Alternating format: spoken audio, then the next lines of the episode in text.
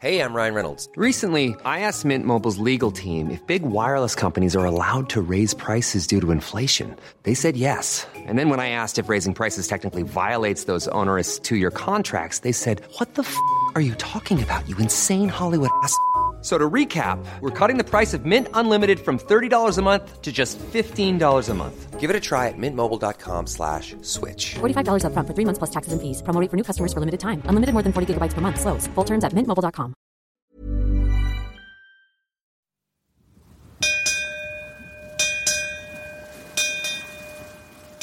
C'est le récit d'une aventure extraterrienne. Mettons la grande voile. De Saint-Malo aux îles Britanniques, cette série est produite par Extraterrien et elle est sponsorisée par Arken, équipementier pour voiliers de référence. Bon vent et bon épisode.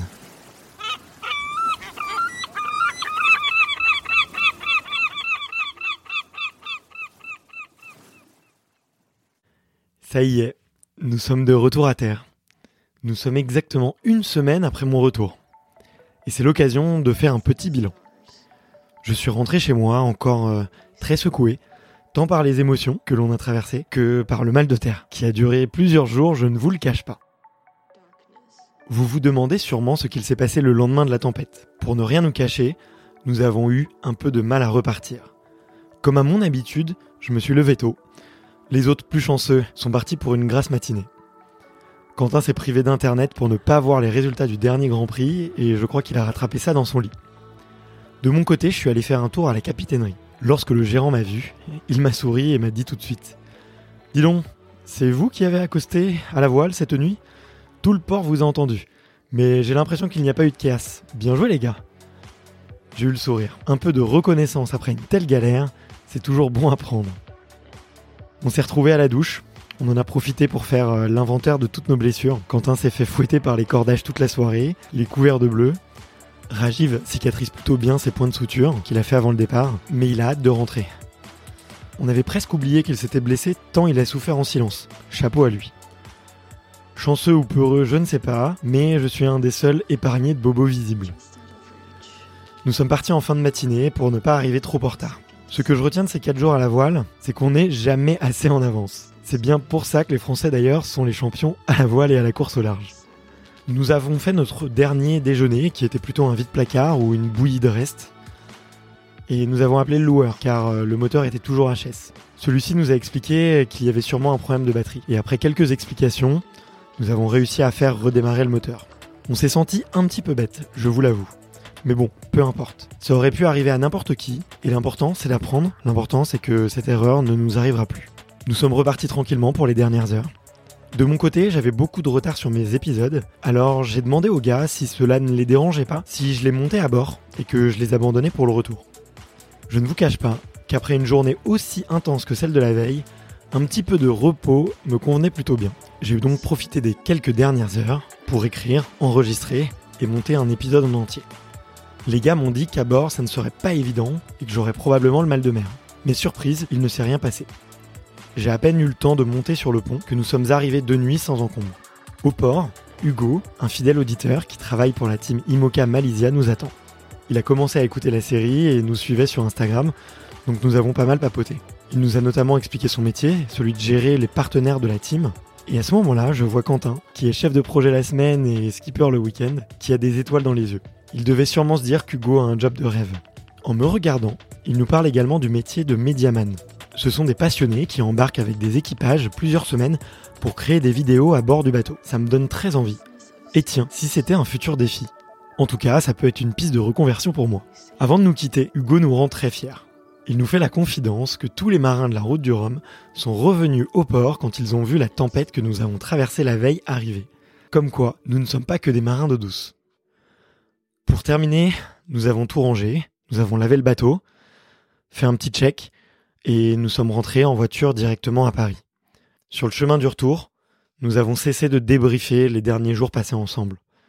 Que dire dans les derniers épisodes? Qu'en retenir? Que vous transmettre? Les gars m'ont donné plein d'idées.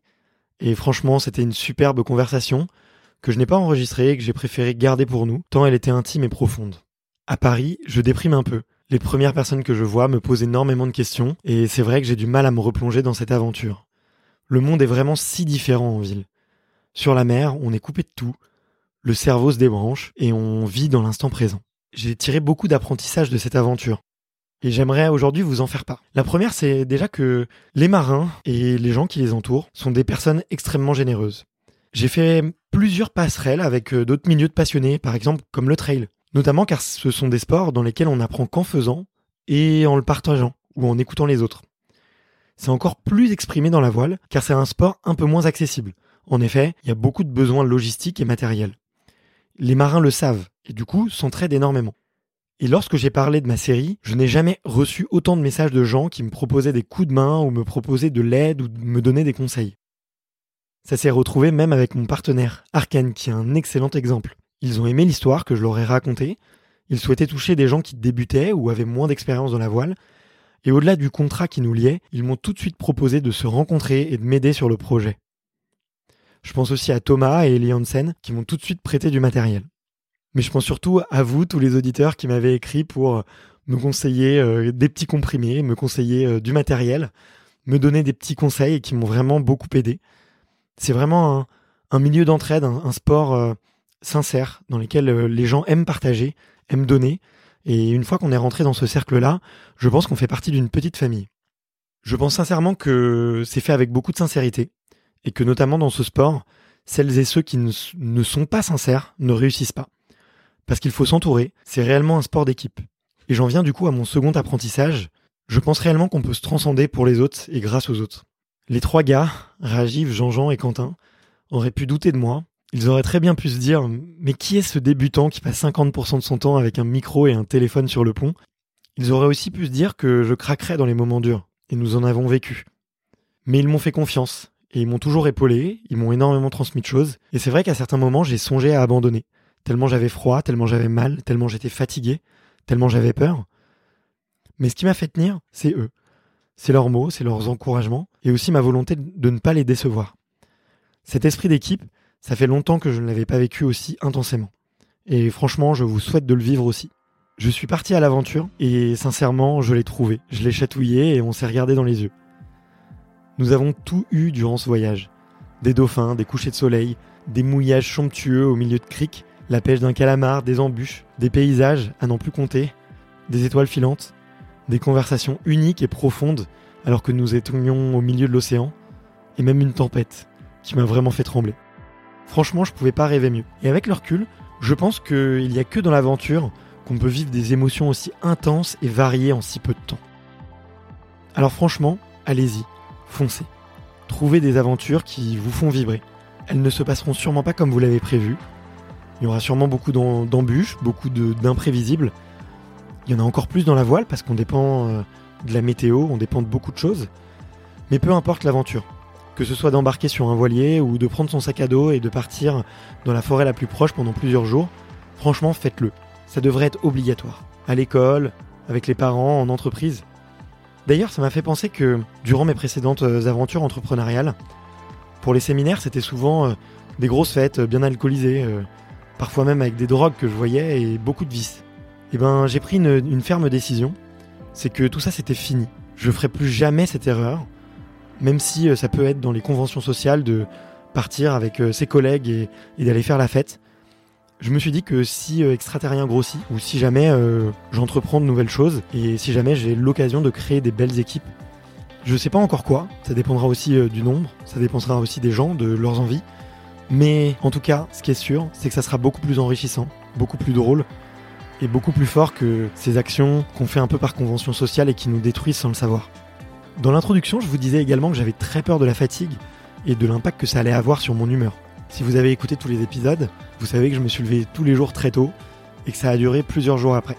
Je me levais entre 6h30 et 7h d'un seul coup, alors que j'avais même pas besoin de réveil. Et pourtant, j'ai très bien tenu la fatigue.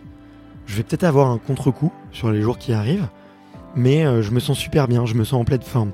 Je me sens porté par une espèce d'adrénaline qui euh, vraiment me donne de l'énergie et me fait pousser des ailes aussi. Et je me suis surpris aussi à être d'aussi bonne humeur et, toujours aussi courageux et optimiste. Un autre apprentissage que j'ai eu, c'est que la vie en communauté, et encore plus sur un bateau, ça s'apprend. Effectivement, on, on vit ensemble, on doit se partager les tâches, on doit communiquer, on doit être proche, on doit se coordonner. On vit des moments très durs, très intenses, mais aussi très profonds. On se découvre. On peut vite être amené à se crier dessus, comme ça a été notre cas, mais il faut très vite l'oublier.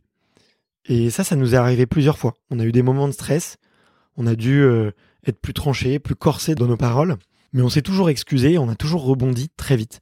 Et ça, je pense que c'est une vraie qualité, d'être capable de passer à autre chose, de pardonner, d'excuser, et de se concentrer sur un objectif, qui était pour nous celui d'arriver ou de rentrer au port. En plus de ça, Jean-Jean, Rajiv et Quentin sont vraiment des hommes faciles à vivre, et ça s'est super bien passé. Si j'ai un petit conseil à ce niveau-là, c'est peut-être ne partez pas avec n'importe qui ou essayez de d'en savoir un petit peu plus sur ces personnes-là, notamment s'ils ont un peu d'expérience. Mais surtout, avant toute chose, remettez-vous toujours en question en premier. C'est toujours soi-même qu'on peut faire progresser et c'est pas toujours évident de faire progresser les autres. Une autre très belle découverte pour moi, c'est celle d'un sport mécanique qui joue vraiment avec les éléments. Il a fallu apprendre sur le vent, les marées, les horaires, euh, les températures, et c'est extrêmement important. C'est la première fois que je me plonge dedans, et ça, je pense qu'il n'y a pas de surprise. C'est vraiment l'expérience qui joue. Je ne m'attendais pas à ce que ça soit si dur. Je pensais que ça serait plus simple. Ça nous a d'ailleurs plusieurs fois joué des tours. Et surtout que ça ne se prévoit pas. Moi, dans ma petite vie citadine, je prévois des horaires, mon agenda est hyper bien calé à la minute près. Avec la météo, c'est pas du tout pareil. Euh, ça peut varier, ça peut changer. Il n'y a pas de prévision. On ne sait pas à quelle vitesse le bateau va avancer. L'exemple même, c'est que la tempête que nous avons vécue devait commencer à 22 heures officiellement. En réalité, le vent a commencé à souffler très fort 4 heures plus tôt, ce qui a fortement joué dans nos plans.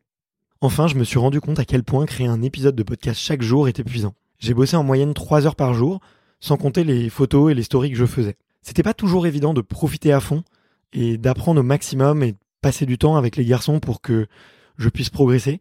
Parce que notamment, je pensais toujours à ce que je pourrais être en train d'écrire ou ce que je pourrais être en train d'enregistrer. La création de contenu, c'est vraiment une obsession et je suis content de l'avoir vécu autrement. Pour le futur, j'aimerais vraiment revenir sur un bateau avec la tête vide et pas forcément d'obligation. J'ai aussi euh, découvert une partie un petit peu plus obscure de moi, qui était euh, celle que je ne supportais pas ma voix. C'était extrêmement dur de monter les épisodes, car je n'aimais pas du tout ma diction, je n'aimais pas du tout le timbre que j'y mettais, et du coup je me suis vraiment dit que j'allais chercher à progresser. J'ai commencé des cours de théâtre il y a quelques mois et j'y prends beaucoup de plaisir. J'espère que ça mettra encore plus d'énergie dans ma voix et le timbre que j'essaye d'imprimer. Mais également tous les matins depuis, je lis pendant 10 minutes à voix haute. Des fois je me prends pour un homme politique, un avocat ou un présentateur télé, et j'essaye de reproduire euh, des voix, des timbres, des rythmes, et ça me fait vraiment vraiment beaucoup progresser.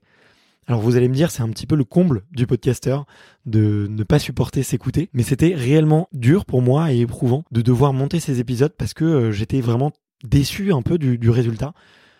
Heureusement que tout le reste du travail me plaisait, aller chercher les musiques, enregistrer, demander à Quentin d'intervenir, leur demander leur avis, leur faire écouter, leur faire relire, essayer d'écrire une histoire. Ça, ça m'a vraiment plu.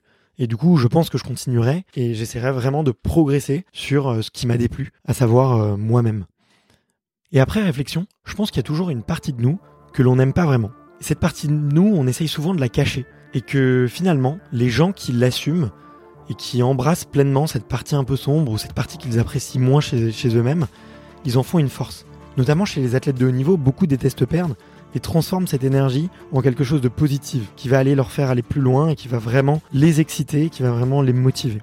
Je vais donc voir comment je vais transformer ça pour moi-même et essayer de progresser. Pour la suite, j'ai pas mal d'idées. Effectivement, j'aimerais bien peut-être euh, monter sur un voilier et bosser pour un skipper ou un équipage. Ça pourrait vraiment être une super opportunité de job, d'aventure. Donc c'est quelque chose que je vais essayer de creuser. Je suis vraiment tombé amoureux du, milieu de la voile. Je vais aussi, euh, je pense, faire quelques stages, notamment euh, avec la célèbre école des Glénans. Donc si jamais ça vous dit également, n'hésitez pas à m'écrire un petit message et pourquoi pas la faire ensemble, ça, ça pourrait être très chouette. Si vous avez d'autres bons plans, je suis d'ailleurs tout oui. Avec les garçons, on va sûrement reprévoir un, petit départ, sûrement au mois de mai, qui sera peut-être un petit peu plus facile, et ça sera pour moi euh, l'occasion de continuer à apprendre. J'ai également vu que sur le départ de la route du Rhum, il y avait beaucoup de médias. En écoutant les contenus, je me dis que je pourrais avoir mon rôle à jouer. Euh, je pense que je pourrais apporter ma patte, apporter quelque chose en plus de ce qui se fait euh, déjà habituellement. Plus humain autour des skippers ou autour de l'équipe qui accompagne justement ces skippers et qui travaille énormément dans l'ombre. Une autre chose, j'aimerais beaucoup euh, faire une aventure peut-être en montagne parce que c'est quand même mon premier amour. C'est quand même là un peu d'où je viens et comme ça que j'ai découvert l'aventure. je réfléchis à un projet que je pourrais proposer euh, en montagne, pourquoi pas euh, une ascension comme celle du Mont Blanc ou, faire un gros GR, euh, pourquoi pas la Corse, tiens, le GR20 ça pourrait être sympa. Si vous avez d'autres idées à me recommander ou d'autres idées à faire avec vous, ça pourrait être vraiment génial. Donc n'hésitez pas à me- à m'en faire part. Euh, J'y réfléchirai et je pense que faire euh, 3 ou 4 projets par an comme ça, ça serait vraiment quelque chose d'exceptionnel. Et si je peux le faire avec vous, bah ça aura une saveur encore plus particulière.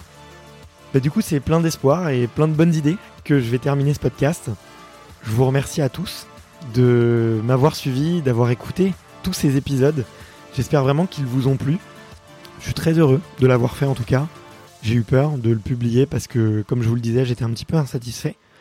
Mais euh, voilà, c'est fait, c'est dans la boîte, c'est enregistré, c'est publié. Ça restera, euh, j'espère, euh, pour toujours, que mes enfants pourront l'écouter aussi plus tard. Et si vous écoutez ce, et si vous écoutez ce podcast longtemps après, eh ben sachez que je vous encourage toujours autant à partir à l'aventure. Sur ces belles paroles, je vous embrasse et je vous laisse. Et surtout, n'oubliez pas, vous êtes déjà au top. Ciao Hey, it's Danny Pellegrino from Everything Iconic. Ready to upgrade your style game without blowing your budget? Check out Quince. They've got all the good stuff shirts and polos, activewear, and fine leather goods, all at 50 to 80% less than other high end brands. And the best part? They're all about safe, ethical, and responsible manufacturing. Get that luxury vibe without the luxury price tag. Hit up quince.com slash upgrade for free shipping and 365 day returns on your next order. That's quince.com slash upgrade.